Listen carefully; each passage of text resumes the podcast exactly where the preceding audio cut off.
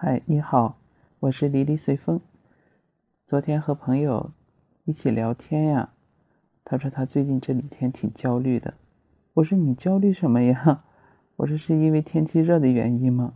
他说倒也不是，嗯，这个主要还是孩子的事情。我说你孩子不是挺优秀的吗？是吧？他一个女儿去年也是刚参加工作，二幺幺九八五毕业的研究生，挺好的呀。我说那个怎么了？他现在？他说说起来是挺好的，现在应该是在杭州吧，在一个省级高校里面当助教。嗯，一年两个寒暑假，是吧？平时工作强度也不是特别大，嗯，收入水平刚参加工作嘛，也不会太高，但是还能过得去。我说对啊，挺好的，为什么？呃，你焦虑啊？他说孩子现在这不思想又有点变动啊。又想辞职又想回家的，他说一个是嫌离家太远了，嗯，因为现在我们是在北方嘛，在山东，觉得杭州离家太远了。关键是今年这种那么热的天气，杭州这个气候他相当不适应。还有一点呢，就说，嗯，他们的老板平常工作要求比较严格。啊，对他们这个 要求比较高，有时候达不到满意的时候呢，也会批评他们。啊，有时候老板这个态度稍微呃严肃一点了，这帮小孩这个自尊心啊都是受不了。哎呀，就觉得这个不行，他说非得要换岗位、换工作。哎，我说那你还是真的要劝劝孩子呢，现在找工作多不容易啊。嗯，我还跟他说，我说前两天，我说咱们八月十五号国务院那个新闻发布会还说呢，这个十六到二十四岁的这个年轻人口调查失业率将近百分之二十了，十九点九啊。我说你看这么高的失业率，我说找个工作很不容易的，一定要珍惜啊。他说啊，他说现在怎么失业这么高吗？我说对呀。我说国家公布的数据，这个应该没有假吧？这是都是国家统计局公布的这个数据。嗯，我觉得这是面儿上的，一百个人里将近二十个孩子，就是十六到二十四岁这个年轻人，他是没有工作的。呃，当然这里面呢也有好多因素影响吧。你国家整个经济趋于放缓的，还有你像现在这个多地。散发这种疫情还是持续不断。另外，今年这个高温天气，说实话，真的是对经济也是造成了很大的一些影响。你看这两天四川、重庆，包括一说嘉陵江那儿都，是吧？都航行都受影响了。确实，这个整个今年环境真的不好。嗯，就别说我朋友他，呃，这种焦虑了。其实我。工作周围接触到的这些朋友，嗯，也都感觉今年整个经济发展，嗯，情况不是特别乐观吧。所以我说这些孩子们，哎呀，对于这种岗位啊，这个珍惜度啊，还是没有感到外部就业这种压力。可能，他们现在和朋友聊起来也说，现在年轻人他们思想都非常活跃，哎，也很自由。他们就想找一个哎比较稳定的岗位啊，有编制的，呃，像像考公务员呀，或者带编制的。你现在这种岗位，不是你一毕业以后就可以立马就能什么的，是吧？你像公务员是也得考吧，是吧？一个岗位恨不能好几百上千的人去竞争。你真正有编制的，他有一个财政预算支出啊，对吧？年轻人一工作就找这种又稳定啊又带编又什么的工作的岗位，真的是不好找的。可能还有一点啊，就是这个年轻人他们就是，呃，预期的和他们现实这个差距还是比较大的。嗯，你不能说他们刚毕业眼高手低吧，或者好高骛远的，对一些收入上要求啊，对工作环境的要求啊，哎，等等等等。嗯，这个应该也没错，人都是希望向好的嘛。但是实际情况真的走入社会，并不像他们在大学里那样，啊，确实是有差距的。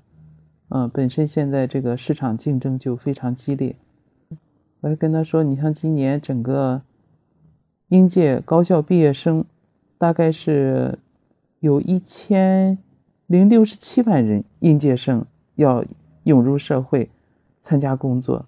你再加上往届的这些还没有找到工作的这帮孩子们，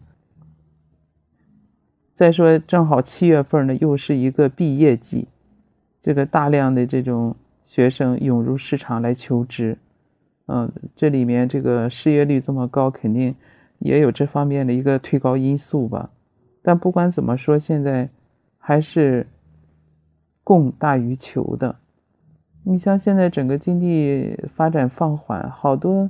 公司啊，企业，他所提供的工作岗位，也肯定不如以前多了。就是这种吸纳就业的能力也是在减弱的。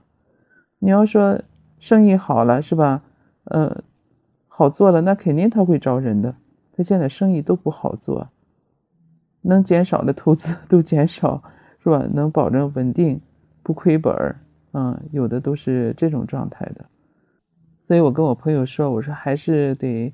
呃，给孩子沟通一下，是吧？让他们呢，也能真正的认识社会。这是刚刚走进社会，时间这么短，有的还没真正踏入社会呢，对吧？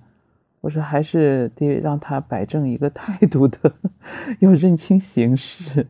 嗯，现在找工作确实是没有那么容易，还想找又稳定又高薪的工作，那就更难了。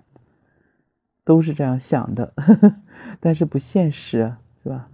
所以还是不能太，嗯，好高骛远的，就是真正能有一个岗位，脚踏实地的、踏踏实实的坚持干下去，也挺好的。你跟我说，你看我们那时候找工作似的，不说自己喜欢不喜欢了，对吧？有一个工作，那就认准这一个工作，一干都 一二十年啊。一直到退休，他们呢？嗯，当然，我想你就是在这么长时间，呃，工作时间里面，如果真的是认认真真、踏踏实实做一件事，你肯定会有收获的。嗯，只是现在的年轻人能不能有这种坚持精神？嗯，他毕竟和我们那个时候不一样的。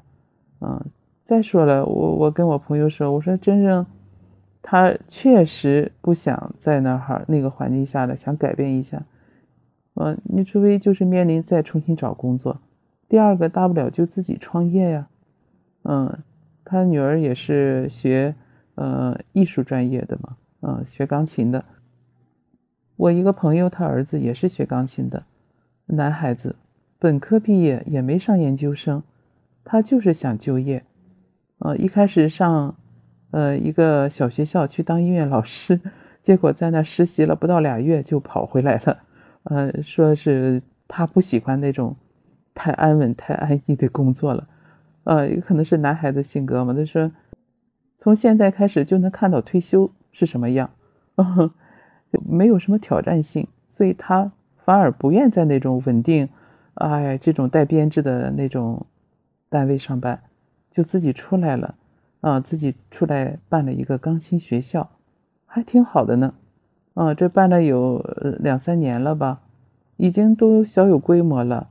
嗯，那有一二百个孩子跟着他学。另外，每年呢还可以送一下艺考生啊，一年收入也还是很可观的。所以我想，就是孩子们这种就业观念一定要改变一下，多渠道的啊。现在都比较灵活，就是每家有每家的情况吧。